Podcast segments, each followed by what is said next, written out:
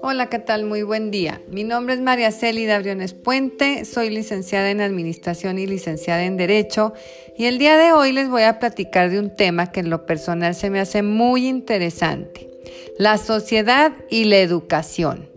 ¿Qué rol juega la sociedad en los niveles educativos, en el ámbito nacional, internacional? La dinámica que tiene la educación en lo político, lo económico, en lo cultural ¿Qué relación hay entre la sociedad y la educación? ¿Ustedes creen que haya una relación? Pues por supuesto que la hay. Les voy a dar una pequeña introducción. Nos encontramos en una época sin referentes y con explicaciones difíciles de relacionar, de comparar, de comprender. Nuestros comportamientos y actuaciones se rigen casi exclusivamente por nuestras emociones. Nos hemos adentrado en un periodo llamado posmodernidad, que se caracteriza por la ausencia de un plan, de un rumbo al que dirigirse. ¿No les ha pasado que les preguntan a los adolescentes, incluso a los niños o a los universitarios, que qué piensan ser de grandes o de qué van a trabajar cuando terminen su carrera, si es que la terminan? Y la mayoría no tiene respuesta a estas preguntas. Los niños y adolescentes quieren ser narcos o blogger o tiktoker, etc. Y los universitarios no quieren trabajar, no les gustan las responsabilidades.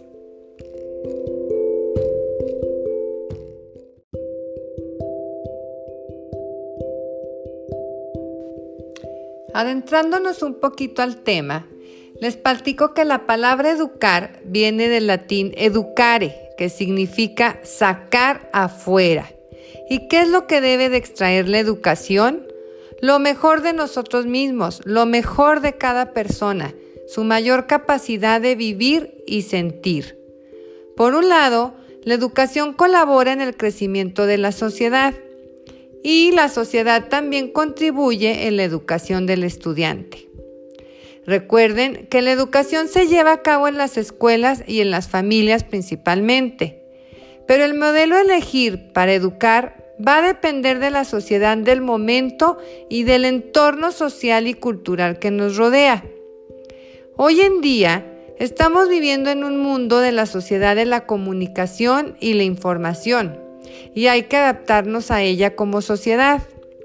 El enorme desarrollo de las tecnologías nos ofrece ahora grandes posibilidades que evidentemente resultan tan útiles para construir como también para destruir. Fíjense lo que mencioné, ¿eh? es duro, es fuerte. Las tecnologías son tan útiles como para construir como para destruir. ¡Wow! Entonces, ¿cuántas veces hemos visto que ahora desde el celular puedes hacer transferencias de un país a otro, incluso de un continente a otro? Pero así también hemos visto cómo vacían las cuentas de una tarjeta o de una empresa y la dejan en cero.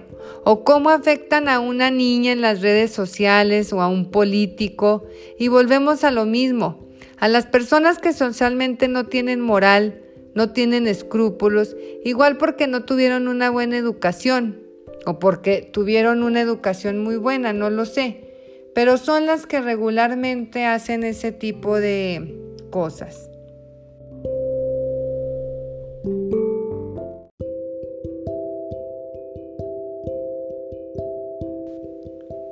Continuando con el tema relación sociedad-educación, la naturaleza del sistema educativo se determina principalmente por la naturaleza de la sociedad donde se desarrolla, pero a su vez, una educación bien concebida tiene un enorme potencial para afectar la sociedad. La investigación sobre educación y sociedad se refiere fundamentalmente a la relación de la educación con las necesidades de bienestar y calidad de vida de la persona, de desarrollo y progreso de la sociedad y con los desafíos del mundo contemporáneo, en función tanto del dinamismo del desarrollo científico y tecnológico como de la ampliación de los requerimientos de socialización y participación activa en la vida ciudadana.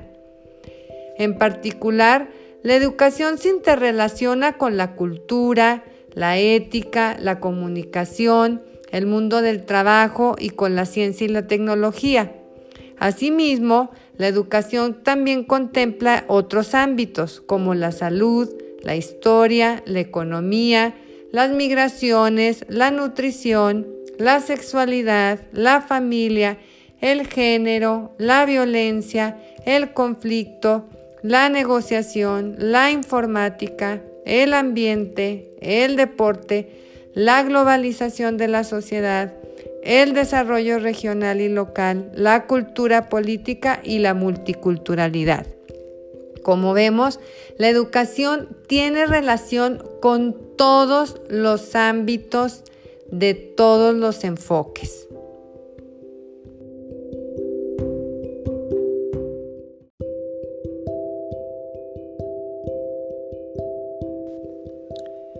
Para finalizar con el desarrollo, les comento que los tres anillos de formación de una persona son la familia, la escuela y la sociedad. Entonces enfoquémonos en pensar en la educación de los próximos años, porque con esta visión que tenemos en la sociedad presente de interconectividad, envejecimiento poblacional, nuevas tecnologías, la globalización, la interdependencia, en sí una sociedad muy compleja. Debemos hacer un análisis sociológico y pensar en los elementos de un nuevo modelo educativo, que deba adaptarse a las nuevas situaciones y que a su vez nos proporcione instrumentos para su transformación. Una educación intercultural, solidaria, crítica, universalista, creativa tanto en el marco formal como informal. Con todos estos elementos se constituirá sin duda alguna los fundamentos de una sociedad mejor en el futuro. Necesitamos también la voluntad de construir la sociedad a través de la participación ciudadana, con la idea de generar una política educativa consensuada, pero fruto de un amplio debate.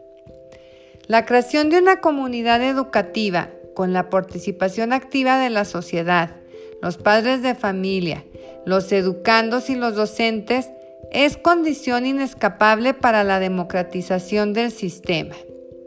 La revalorización profesional y social del maestro, la evaluación diagnóstica, integral, formativa y no punitiva, el impulso a la innovación pedagógica y el concurso de todos los actores de la sociedad convertirán a la educación en un proceso colectivo de interés público.